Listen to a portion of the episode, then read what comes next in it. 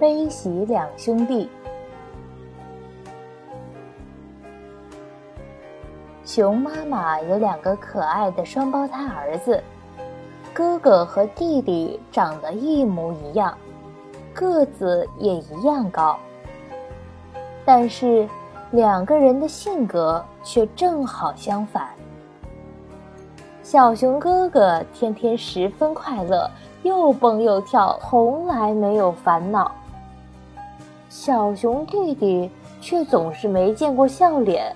天天一副愁眉苦脸的样子。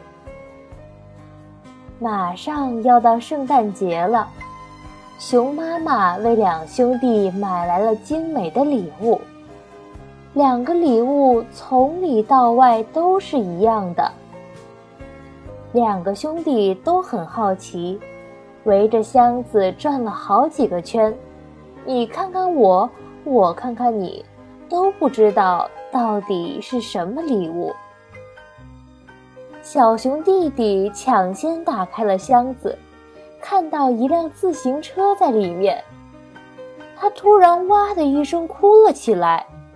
外面下了那么大的雪，天又冷，怎么骑自行车啊？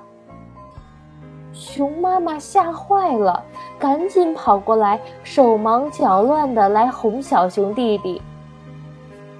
这时候，小熊哥哥也拆开了大箱子。哇，这个礼物太棒了！谢谢妈妈。小熊哥哥看到了自己的礼物，也是自行车，高兴的叫了起来。现在都下雪了，离春天就不会远了。到了春天。我就可以到草地里骑自行车玩了，太棒了！熊妈妈听了小熊哥哥的话，在旁边悄悄告诉小熊弟弟说：“什么事都要往好的地方想，就没那么多的烦恼啦。”